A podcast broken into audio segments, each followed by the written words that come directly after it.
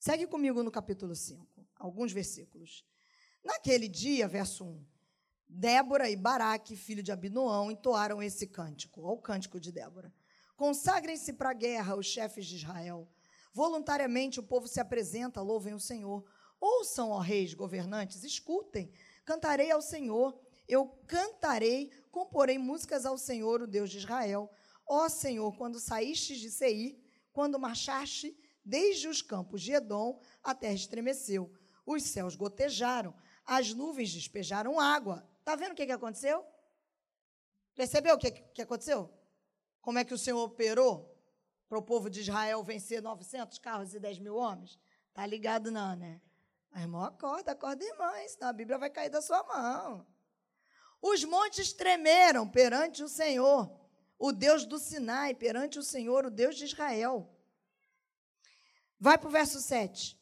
Já tinham desistido os camponeses de Israel eles já tinham desistido até que eu, Débora, me levantei. Levantou-se uma mãe em Israel. Vai para a parte B do verso 9. Louvem o Senhor, verso 10. Vocês que cavalgam em brancos jumentos, que se assentam em ricos tapetes, que caminham pela estrada, considerem. 11 mais alto que a voz dos que distribuem água, junto aos bebedouros, recitem-se os justos feitos do Senhor. Vamos para o verso 20. Não, 20 não, 24. Que Jael seja a mais bendita das mulheres. Jael, mulher de Éber, o queneu, seja ela bendita entre as mulheres que habitam em tendas. Ele pediu água, ela lhe deu leite numa tigela digna de príncipes trouxe-lhe coalhada. Ela estendeu a mão, apanhou a estaca da tenda, com a mão direita o martelo do trabalhador. Golpeou Císera, esmigalhou sua cabeça, esmagou e traspassou suas têmporas. Aos seus pés ele se curvou, caiu ali e ficou prostrado. Aos seus pés ele se curvou e caiu. Onde caiu ali, ficou morto. Verso 31. Assim pereçam todos os teus inimigos, ó Senhor, mas os que te amam sejam como o sol quando se levanta na sua força. E a terra teve paz durante 40 anos. Respira que talvez você esteja um pouquinho assustado. Você está dizendo assim, muito sangue na Bíblia. Está vendo que você precisa de ler um cadinho mais a Bíblia? E você deve estar pensando assim, que, que aconteceu? O que, que o pastor Carlos deu para Marcela em casa que ela está meio sanguinolenta, assim? Está feliz, dizendo para a gente dizer glória a Deus. Estou dizendo para você dizer glória a Deus, porque o que a gente acabou de ver foi o Senhor livrando Israel, cumprindo aquilo que prometeu. Mas vamos antes, para a gente entender que o Senhor livra. Mas existem decisões que libertam. O Senhor é poderoso, mas eu e você precisamos entender uma coisa. E aqui, por isso, quando a Rejane orava, ela falava sobre religiosidade, eu clamava ali, o Senhor tem falado muito comigo sobre mentiras e sofismas. O sofisma é pior do que uma mentira, porque o sofisma ele tem a aparência de verdade. E muitas vezes nós estamos dentro da igreja presos a sofismas, acreditando que são verdades e aquilo está nos atrapalhando. Deixa eu lhe falar. O que Deus fala, ele cumpre. Ele não é homem para mentir. Tampouco é filho do homem para se arrepender, o que diz a Bíblia. E você precisa entender uma coisa: você sabe o que, é que ele cumpre? A gente está numa época que o povo diz assim, é porque ele me ama muito, ele te ama, é verdade. Coisa fofa. Tesouro de papai. Você é. Falou isso para você ainda não? A Kika aqui tem que ensinar para vocês. Eu brinco com a Kika, a Alessandra. Ela fala todo dia, ela fala assim, eu sou o tesouro do pai. Eu falei, é Kiko. Você tem que dizer. Mas você precisa entender o seguinte: você sabe por que, que Deus cumpre aquilo que ele fala? Porque ele tem compromisso com a palavra dele. Ele tem compromisso com a palavra dele. E quando nós estamos dentro dessa palavra, a gente precisa aprender a entender uma coisa: Deus se movimenta por um sistema que ele mesmo determinou. Não fique você achando que se você não tomar uma decisão de se levantar, por isso eu fiz aqui, ó, quando eu, Débora, me levantei. Se você não tomar uma decisão de se levantar, você vai continuar vivendo a mesma vida que você está vivendo. Vida com Deus Ser guiado pelo Espírito Santo, que é o que ele deseja, não é misticismo. Segura aí. Se quiser me tacar pedra depois, seja bem-vindo. Estou ficando acostumada. Mas eu vou falar aquilo que Deus manda dizer. A gente tem uma mania de achar que ser tocado pelo Espírito Santo é um misticismo. Você chega aqui, sinto rupio, rupiou. Não é nem arrepio, né? Uh, senti rupio. Estou dizendo que é ruim, não. Legal. É bom. Só que Deus está chamando gente valente que não se move por emoção. Sabe qual é o problema do rupio? Do arrepio? É que você arrepia aqui hoje, agora, na hora que você chegar ali na esquina, você não foi transformado. Deu para entender? Eu quero que você pense hoje. E uma das coisas mais maravilhosas que Deus nos deu foi a capacidade de pensar. Ao contrário do que alguns estão pensando, não é mote político. Conhecereis a verdade, a verdade vos libertará. Você precisa conhecer a verdade. E aí, para não perder a linha de raciocínio, para a gente entrar aqui, Deus pode fazer tudo? Claro que pode. Ele tem poder, ele pode fazer qualquer coisa sem a ajuda do homem, mas ele, na, no poderio dele, na onisciência dele, de conhecer tudo, ele fez uma decisão lá atrás. Que decisão é essa? Que ele iria agir em parceria comigo e com você. Ele trouxe a mim e a você, ser humano, para fazer parte dessa parceria. E aí você consegue entender que quando ele determina alguma coisa, ele vai cumprir exatamente aquilo que ele determinou. É um sistema. E se você quer caminhar em progressão e maturidade, você precisa andar no sistema de Deus. O sistema do reino é esse: você planta, você colhe aquilo que você plantou. O sistema do reino é você se submete a Deus, anda em parceria com o Espírito Santo e ele atua na sua vida. Não fica achando que tu vai ficar deitado em berço esplêndido cantando o hino nacional, porque hoje a gente canta deitado eternamente em berço esplêndido, e vai acontecer. Não vai. Beleza? Desculpa se eu estou tirando sua alegria, mas eu estou aqui para te ensinar a caminhar. Uma das coisas que Deus mais tem falado comigo nesses últimos dias, eu tenho ficado assustada da maneira como Ele tem mostrado, é que nós estamos dentro da igreja e a gente não sabe, não conhece a palavra. A gente não sabe como opera o reino de Deus. A gente não sabe como o sistema do reino opera. Aí a gente fica vivendo uma vida medíocre, desculpa a expressão. E eu não estou aqui dizendo para você que a vida plena é que você vai tudo bem, não vai ter problema. Não, tu podia me arrancar daqui. Meu pai não está aqui hoje porque ele acabou de chegar da quimioterapia. Ele luta contra um câncer há quatro anos. No mundo tereis aflições. Tem bom ânimo. Eu venci o mundo. Mas é uma vida plena de da circunstância. O que, que isso tem a ver com Débora? Vamos lá, que você vai entender por que, que Débora se levantou. Eu estou na expectativa de que se levantem os valentes com uma ira santa. Sabe como? Ira santa das coisas que o diabo está fazendo.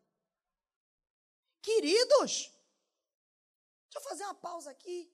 Tem ninguém fumando, não, né? Só a Alessandra aqui, né? Amados, deixa eu falar uma coisa para vocês.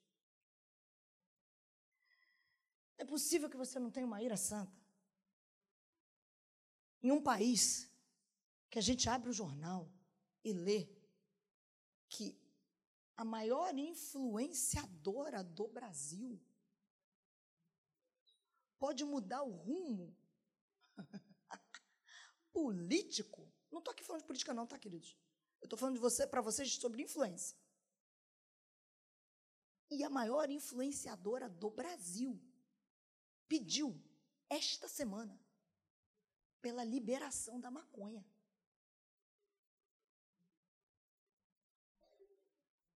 Eu não estou falando de um governo cristão. Eu estou falando de cristãos no governo. Eu estou falando de você se levantar com ira santa, porque deixa eu contar uma coisinha para você. Dos não sei quantos milhões que seguem a influenciadora, que tu já sabe de quem eu estou falando, tem muito crente seguindo ela, hein? Eu te pergunto, a casa de quê? Por causa de quê? Hã?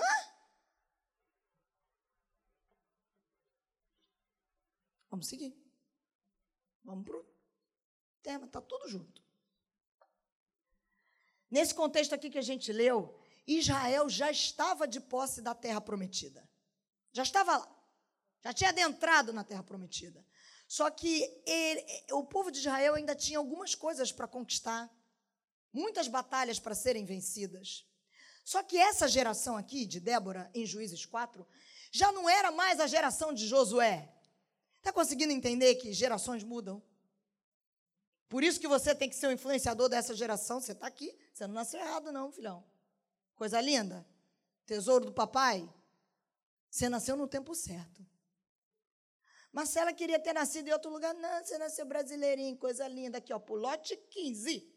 O Senhor te chamou.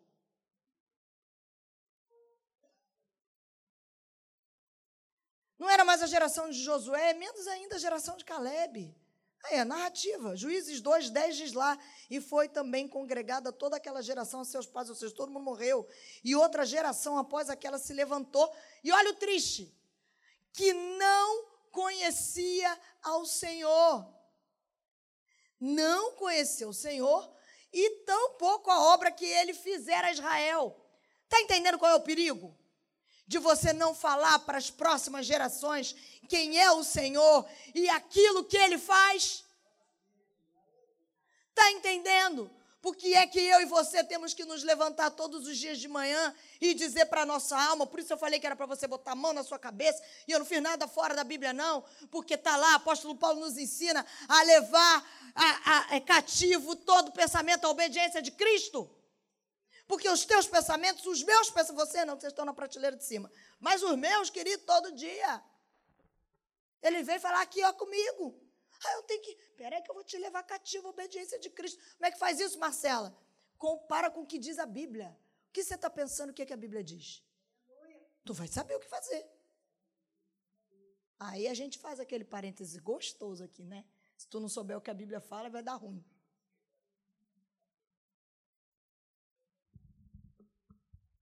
Estou chateado contigo, não, tá? Estou revoltada com o diabo.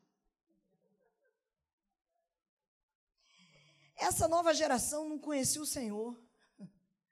Qual foi o resultado de uma geração nova não conhecer o Senhor? Foi adorar outros deuses. Foi seguir influenciadores que pedem a liberação da maconha.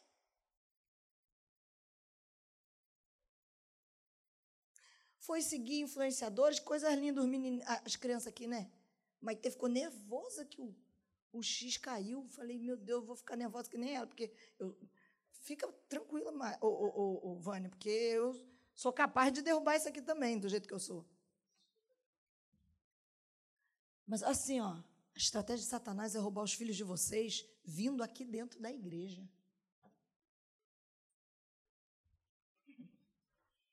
Na outra geração, a estratégia era o desviado. Estão desviados. Agora, estão tudo perdido na casa do pai. Perdido no sofisma. Tá? Sofisma. Não ia entrar nunca nessas coisas, mas o Espírito Santo está mandando falar, vamos lá. Quer ver um sofismazinho? Estamos aqui, né? Culto de mulheres, mas eu gosto tanto quando os homens estão juntos.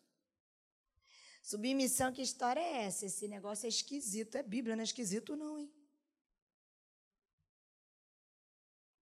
A gente é empoderada. As mulheres ficam empoderadas, os homens ficam banana. É sério é isso que está acontecendo. Porque aí as mulheres não conseguem admirar os homens. Homem, mulher trabalha com admiração. Mulher, homem trabalha com honra e respeito. É o princípio bíblico, a maneira como Deus nos criou. Vocês não repararam, não? Que cada vez mais nos desenhos animados, Os homens são mais bananas? Não viram isso, não? Vocês não estão vendo isso, não? Sabe o que está falando para as filhas de vocês? Que homem nenhum presta. Que elas são autossuficientes nelas mesmas. Sabe o que está dizendo para os meninos de vocês? Que eles são, assim, frágeis. Hã? Vocês não viram, não? Buzz Lightyear, lançado agora. Dois personagens lá homossexuais se beijando. No desenho animado dos filhos de vocês.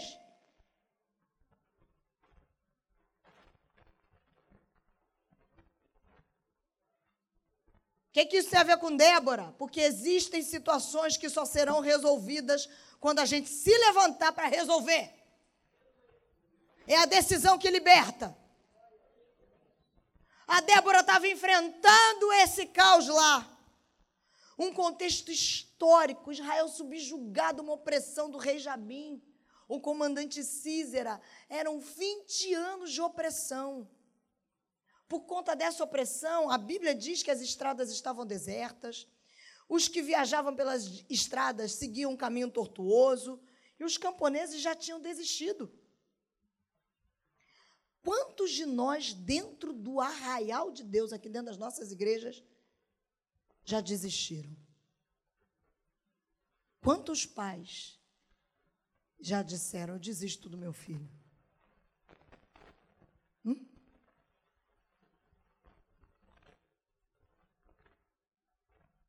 Um montão. Mas aí aparece Débora, que diz: Até que eu, Débora, me levantei. Que vai ter a coragem hoje de dizer: Até que eu, falo o seu nome, me levantei?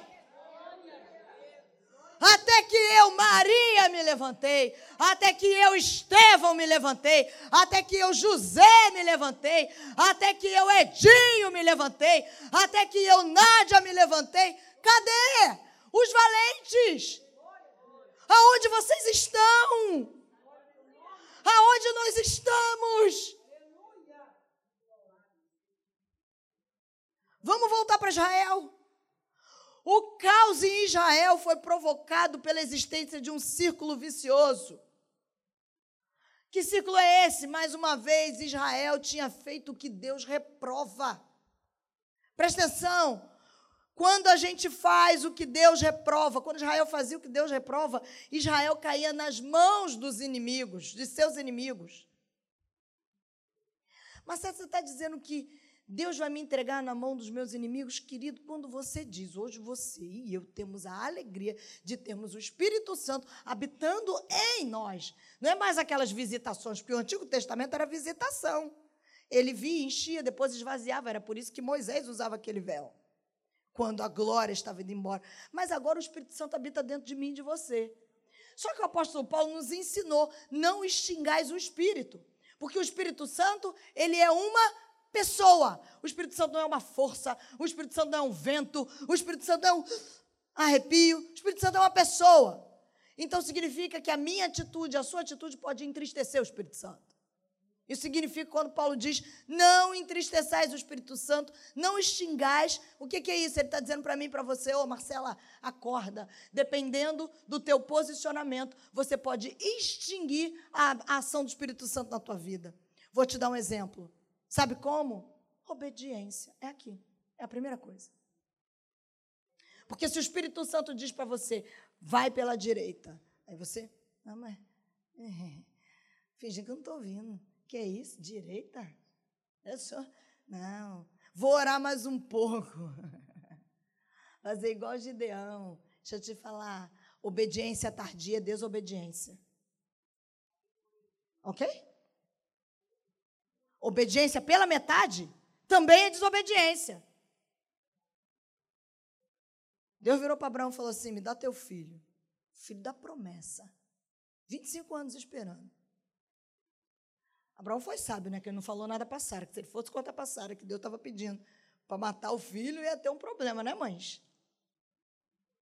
Mas a Bíblia diz que no dia seguinte, Abraão já tinha balroado o camelo, pegou três servos, botou o menino e subiu. Marcelo, onde você quer chegar?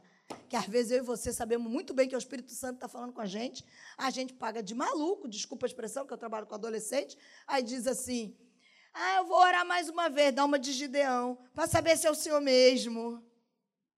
Eu vou saber. Gente, Deus foi misericordioso com Gideão. Mas sabe o que, que ele quer? O Espírito Santo habita dentro de mim de você. Gideão não tinha o Espírito Santo habitando nele. Sei que eu estou falando rápido, é muita informação, porque a hora está correndo. Mas eu quero que você fique atento. O Espírito Santo habita dentro de você e a Bíblia diz que o Espírito, ele o quê? Fala com o nosso espírito. Aí, se ele te dá uma ordem e você não obedece, sabe o que vai acontecer? Você vai se afastando dele. Você vai se afastando dele. Quanto mais afastado, mais difícil é para ouvir. Por exemplo, se a gente vem aqui no maior barulho, eu baixar o microfone e tentar falar com a sua irmã,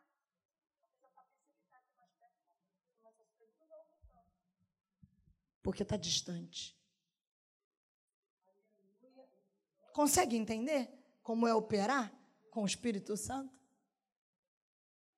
E a proposta de vida é sermos guiados por Ele. Então, aqui, ó, não vale a pena fazer o que Deus reprova. Não vale a pena desobedecer. Porque aí o Senhor nos entrega na nossa mão mesmo. Gente, é, tem gente que diz assim: Deus vai pesar a mão. Não precisa pesar a mão, não, querido. Resta só tirar a mão.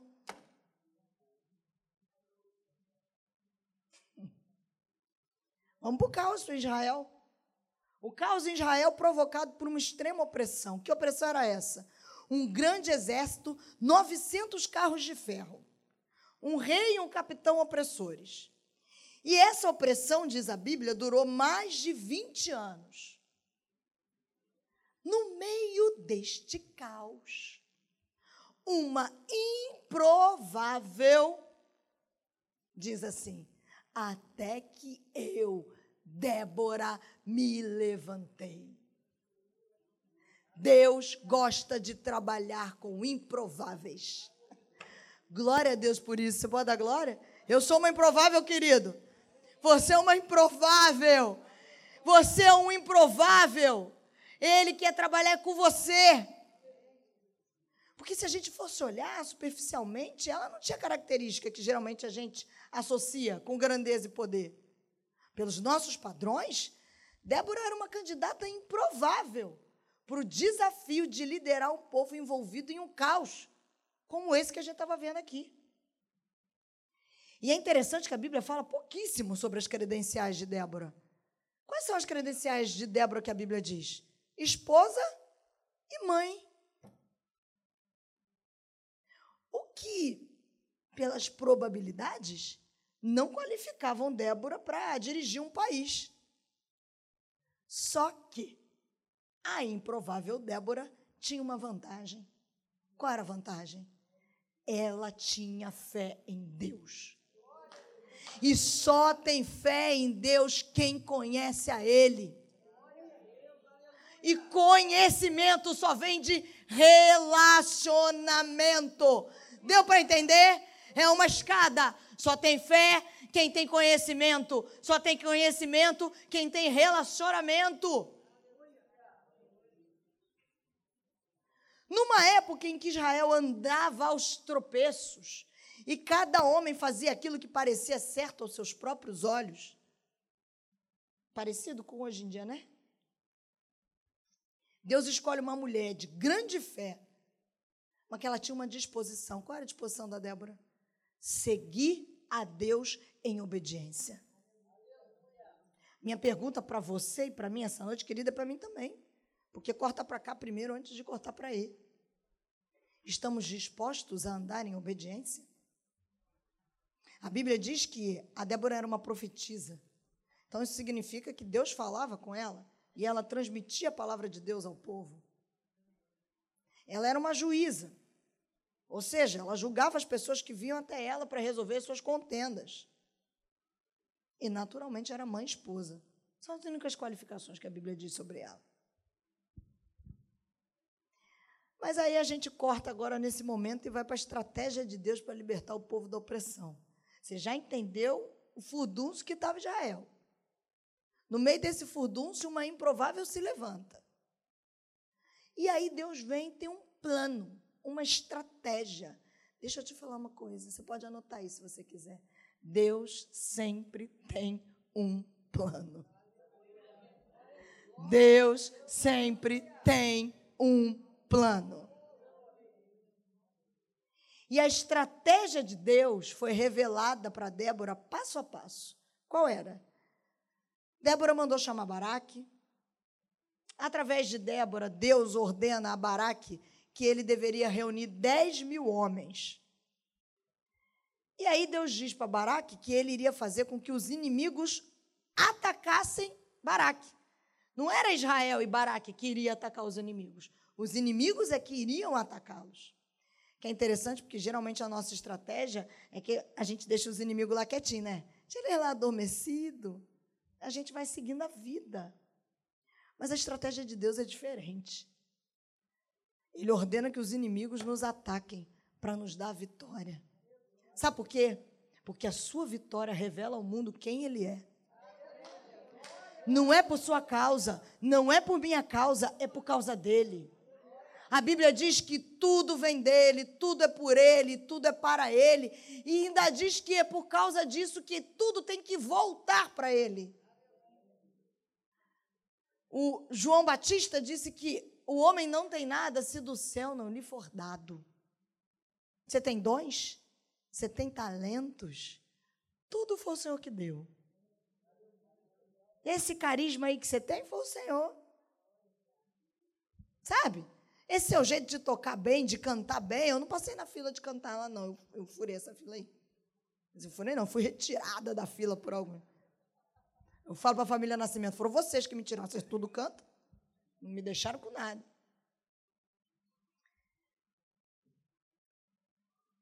Você tem todas essas coisas. Só que tudo isso tem que voltar para Deus. Como é que volta para Deus? Quando você e eu nos levantamos numa decisão que liberta de sermos influenciadores desse tempo. Esse era o plano inicial. Só que Baraque recusou. Baraque disse para Débora assim: Mãe, eu não vou, se você não for, não, Débora. Se você não for, eu não vou. Plano perfeito de Deus era esse. Plano principal, vamos chamar de plano principal. Deus desejava conceder vitória a Israel pela mão de Baraque. Esse era o plano principal de Deus, vamos dizer assim. Mas Baraque, nós falamos aqui, é um sistema, não é isso? O que, é que eu falei? Deus escolheu atuar comigo e com você. Porque eu não sei, quando chegar lá no céu, a gente vai perguntar junto. Porque eu também fico falando assim, Senhor, né? Eu não consigo entender o Senhor, o Senhor podia fazer tudo sozinho. Mas eu também não estou querendo entender muito, não. Eu quero usufruir desse negócio, porque eu faço uma oração para Deus todos os dias de verdade. Eu falo, Senhor, seja o que for que o Senhor for fazer nessa geração, não faça sem mim, não. Se for para limpar banheiro, o Senhor me leva para limpar banheiro, porque eu quero é estar nos teus planos. Deus escolheu. Aí ele diz, Baraque, vai ser assim. Ah, o Baraque fala assim, não. Não vou, não. Eu ir sozinho, só vou se você for, Débora. eu faço uma pausa aqui. Deixa eu te falar uma coisa. Aquilo que é para o homem fazer e ele não faz, homem, ser humano, homem, mulher, Deus não vai ficar preso na sua indecisão, não, tá? Deus vai levantar outro. A obra de Deus não para. Existe um homem chamado Reinhard Bonk. Não sei se você já ouviu falar sobre ele. Um dos maiores evangelistas dessa década moderna. Um homem de Deus. Morreu, deve ter uns cinco anos. Reinhard Bonk teve um ministério fantástico de evangelismo com curas, sinais e maravilhas chamado para a Europa. O Bonk, que era alemão, se, fica aí para você procurar ler sobre ele depois em casa. O Bonk, num dos livros dele, ele disse que quando Deus o chamou para ir para é, a África nesse chamado, quando ele disse sim, diz que o Espírito Santo falou com ele assim: Você não é a minha primeira opção. Você foi a minha quarta opção. Ao bom que falou para Deus assim: Não me importa, eu posso ser a quarta, mas eu vou. Esse homem foi o fundador da Christian for All Nations. Morreu há cinco anos. O que acontecia através do ministério de Bonk na África era de gente aleijada levantando e andando. Milhares de pessoas se convertendo. Aí eu fico imaginando, quem será que foram os outros três que não disseram sim para o Senhor? Sabe o que é maravilhoso? É que a obra de Deus não para. Mas sabe o que é triste? É que dependendo da nossa posição, a gente pode ficar de fora. Vamos seguir. Te provo isso.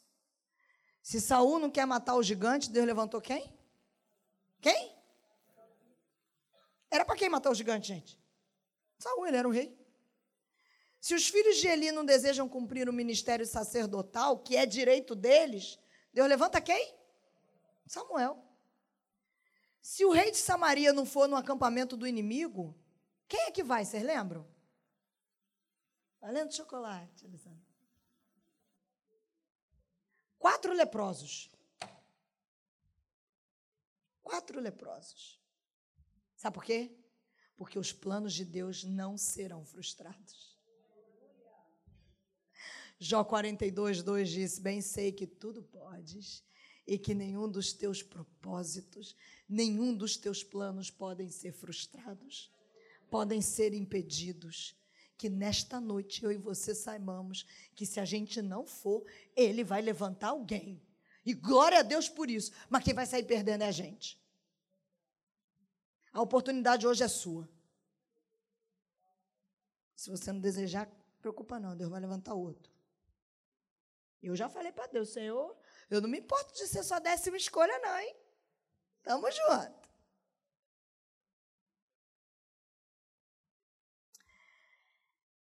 Aí a gente volta para Débora. No meio do caos, Débora mostrou segurança no meio do caos. Como é que a gente vê isso? Quando Baraque diz: Eu só vou se você for. Baraque confiava em Débora. Ele via em Débora segurança. Débora se mostrou o quê? Confiante no meio do caos. Baraque estava disposto a obedecer a Deus, mas só iria se ela fosse com ele. Quando ela concordou com Baraque, aí o Baraque falou: então tá bom, eu vou. Só que aí ela disse: então tá, Deus está mandando te dizer o seguinte: por causa disso, a honra de matar Císera vai ser de uma mulher. Antes que você se remexa no seu banco e vai dizer assim, por que está falando assim, a honra que vai ser de uma mulher? Vamos lembrar, a gente está falando de uma sociedade que era patriarcal, machista, por causa do pecado, querido. Quem cria o machismo e o feminismo é o pecado. Ok?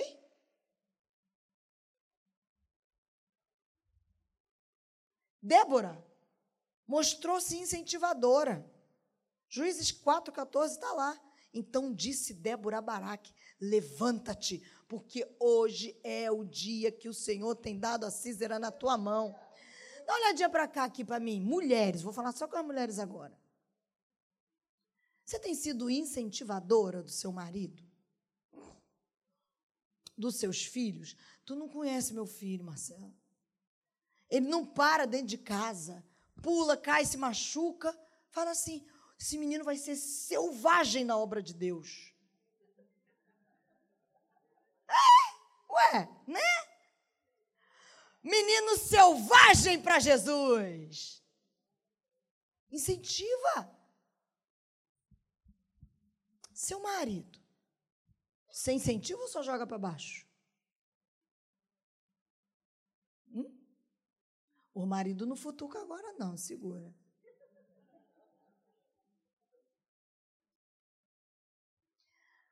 É interessante que a mulher foi criada por Deus com um dom natural de maternidade. Isso significa incentivar, né? Só mais um pouquinho, vai, aguenta. Mais essa. Será que a gente não está abrindo mão disso? Você, mulher, incentiva outros? Minha filha, eu já sou viúva, não tenho netos, tem tantos aqui na igreja para você incentivar. Tantos adolescentes precisando só de um incentivo. Precisando que alguém olhe para eles e diga assim: Eu acredito nos planos de Deus para a tua vida. Vamos em frente, não para não. E aí é claro, né, homem? Ainda que a mulher tenha maior essa característica, e hoje é culto das mulheres, mas eu não vou deixar passar, que eu não estou de bobeira. Eu não vim no mundo a passeio. Você é incentivador? Ou você é um competidor com a tua mulher? Porque tem homem que compete com a mulher, né? Também tem mulher que compete com o homem. Vamos seguir. A Débora incentivou Baraque. Débora mostrou conhecimento sobre Deus. Por isso ela tinha fé. Naquele dia, no dia da batalha, Deus sustentou Israel como Débora sabia que ele ia fazer. Por isso eu li o capítulo 5. Você viu como é que Deus fez? Você reparou? Deus mandou uma chuva torrencial. Você acha que isso é coincidência? Não existe coincidência, não. Eu costumo dizer que existe Jesuscidência. Queridos, eram 900 carros de ferro. Israel só tinha 10 mil homens. Aí começa a desaguar uma chuva torrencial. E a Bíblia diz que os carros que pareciam invencíveis de Císera ficaram atolados na lama. Ah, esse Deus é maravilhoso demais, gente. Está na hora de você dizer aleluia. Porque se ele mandou você ir, ele vai fazer. Vamos lá, Israel, confia em mim. Tu não sabe o que eu vou fazer? Jó diz que ele sabe onde estão os depósitos das nuvens. Jó diz que ele conhece as estrelas pelo nome e chama cada uma delas pelo nome e elas se apresentam. No meu fantástico mundo de Bob, eu fico pensando, Deus chamando Três Maria aqui, Senhor. Cruzeiro do Sul, estou aqui. Ursa Maior, eu. Esse é o nosso Deus. Você precisa entrar, ler a Bíblia e entender. A chuva desce, água, água, água. Os 900 carrinhos de ferro, o que, que aconteceu? Era uma vez atolados, presos na lama.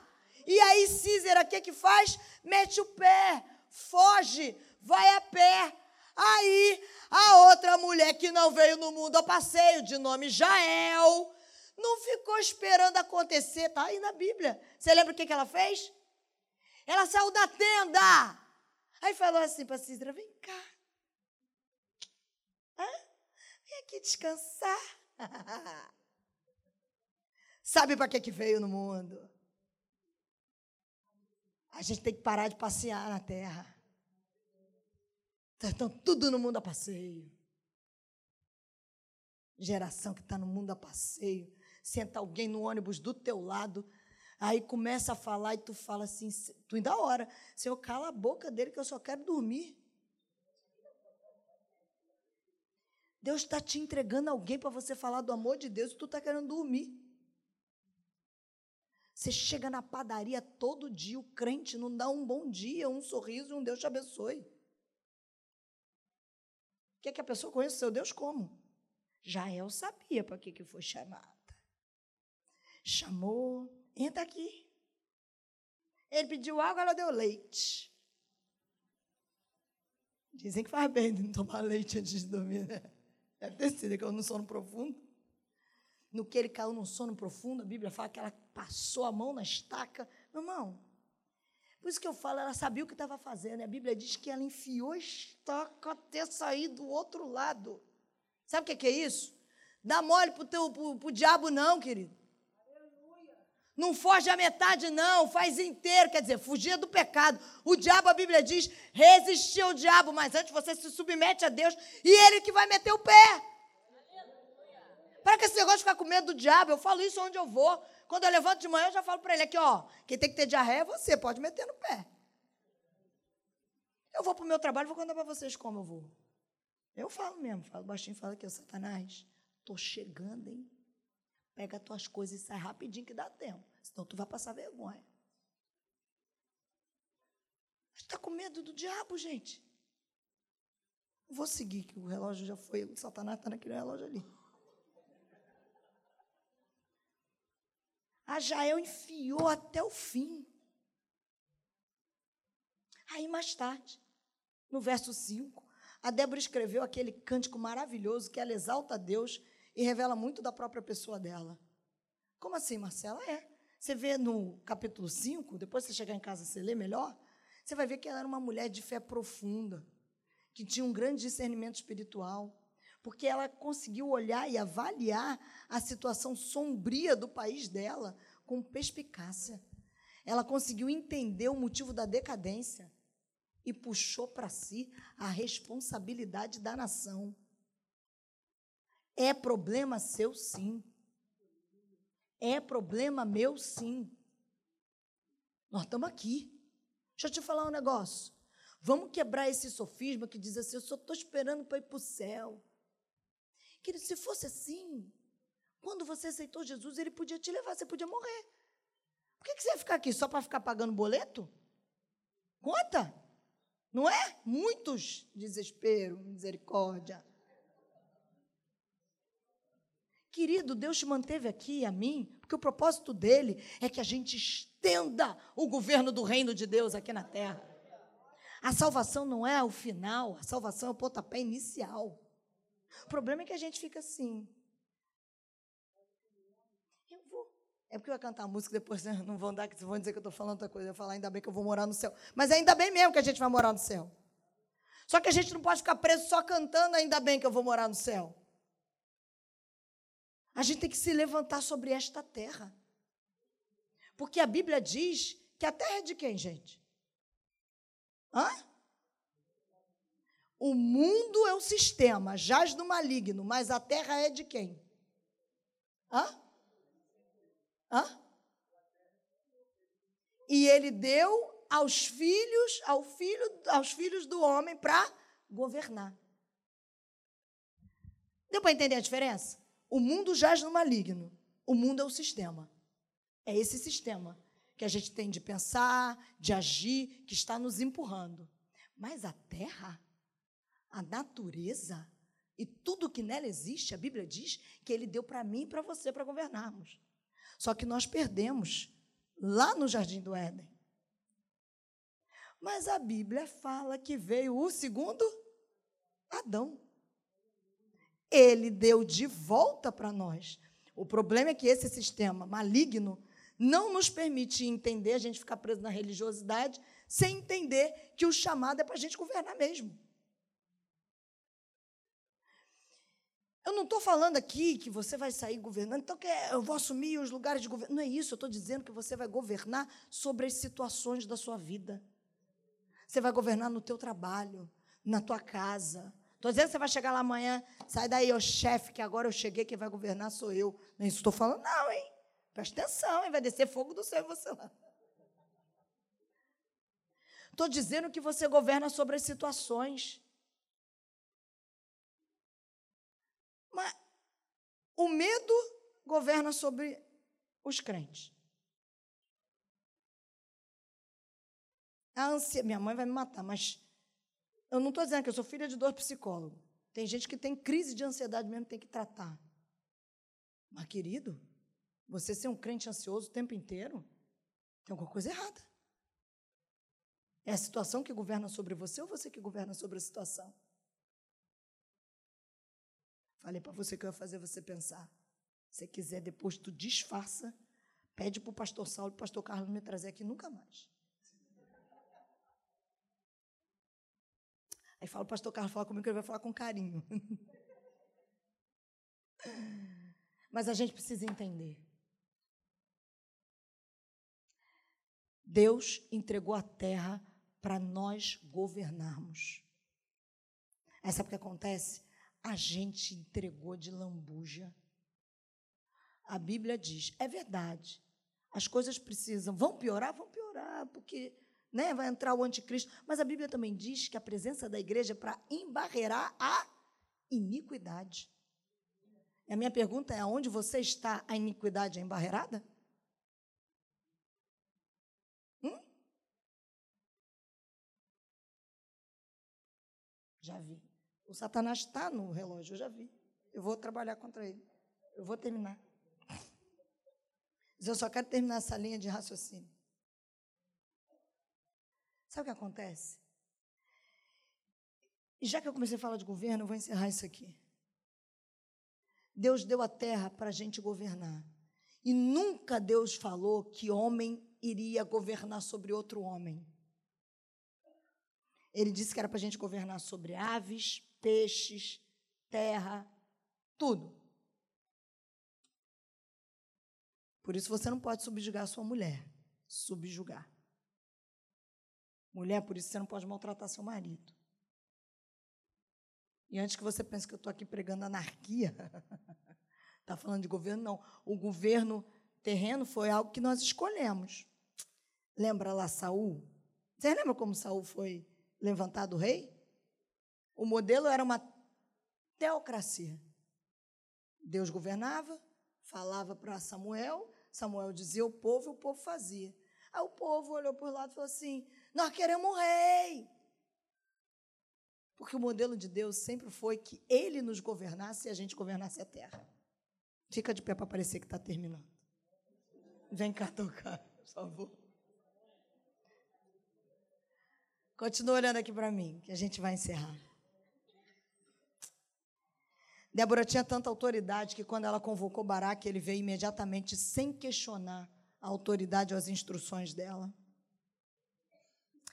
Débora é a única mulher na Bíblia que não apenas governou Israel, como ela também deu ordens militares a um homem. E isso foi com a bênção de Deus. A gente está vivendo hoje num mundo que é dirigido pelo sucesso, pelas realizações materiais. E é fácil a gente esquecer que Deus não deseja tanto as nossas habilidades. O que, que Ele quer, Marcela? Ele quer a sua vontade. Ele quer o seu querer. Ele quer a sua fé. Ele quer isso que a gente cantou aqui. Que o seu desejo seja estar e habitar na presença dele. Sem dúvida nenhuma, Baraque foi um ótimo militar. O nome dele, inclusive, está registrado em Hebreus 11, como homem de fé. Só que ele poderia ter capturado Císera se ele tivesse confiado um pouquinho mais em Deus. Por outro lado, Débora, que era uma simples esposa e mãe, mas tinha uma fé que ela ia desenvolvendo crescentemente em Deus, marcou a história de Israel.